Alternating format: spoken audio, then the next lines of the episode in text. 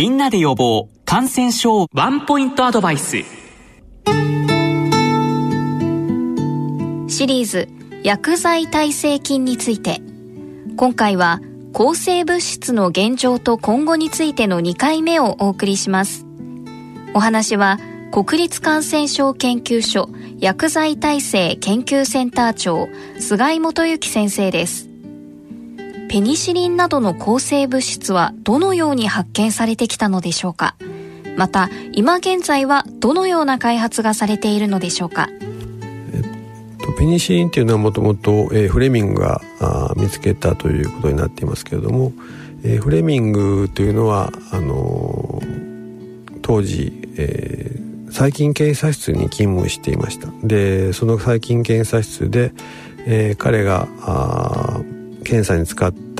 えー、シャーレですね、えー、細菌を培養したプレートを見ていると、えー、一つのプレートに、えー、たくさんえー、菌が生えていたんですけどもある、えー、菌の集団の周りに、えー、全く菌が生えてないところを見つけたということで、えー、外から入ってきた、えー、何らかの菌が、えー、他の菌に対して、えー、抗菌作用を持ってるんじゃないかということを見つけて、えー、それがこの、えー、ペニシンの発見につながりました。えー、フレミングさんはその時に、えー、そのことを、えー、論文に書いたんですけどもその論文を読んだ他の研究者が、えー、フレミングさんのところを訪ねてその、まあ、カビですね、えー、ペニシリアペニシリウムノターテムという名前で後に呼ばれますけどもそのカビを使って、えー、そこからペニシリンという名前の、えー、抗菌剤を、えー、純化生成することができたというのがペニシリンの発見の経緯です。でこのようにフレミングの場合には、えー、いわゆる土壌細菌と呼ばれる細菌がたくさんの抗生物質を出すことが知られていますがそれの一つとしても見つかってきたわけですけども現在の科学では、えー、実際に、えー、そういった細菌をさまざまな場所から分離してその細菌から、えー、抗生物質を分離して調べるという方法が取られる一方で、えー、もっと最新の技術を使って例えば、えー、コンピューターを使って AI の力を使ってターゲット、えー、標的になる、えー、細菌側の、えー、タンパク質の構造からその構造に合致するようなタイプの化学構造を AI に計算させてそういった計算によって出てきた候補になる化合物を、えー、リストの中からピックアップしてそれを使って実際に、えー、抗菌活性があるかどうかを調べるというような今までまあ考えたこともなかったような新しい手法が今取られようとしています。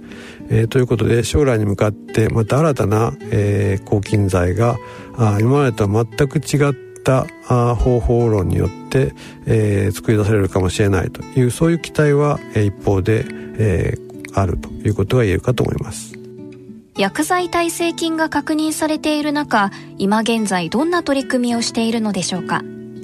そうですね、えー、新しい新規の抗菌薬が、えー、近未来に、えー、すぐに手に入るという可能性はないために、えー、我々ができることは現在ある手持ちの重要な抗生物質をいかに、えー、長く使用させることができるかということで、えー、必要ない、えー、症例には抗生物質を使わない。えー、抗生物質を使う場合は、えー、最小限の量を、えー、的確に使うことによって十分な効果を期待することそして、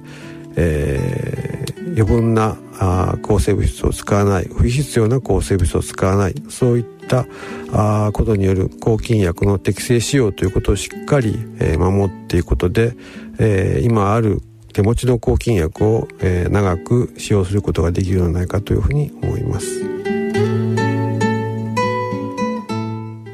シリーズ薬剤耐性菌について今回は抗生物質の現状と今後についての2回目をお送りしましたお話は国立感染症研究所薬剤耐性研究センター長菅井元幸先生でした。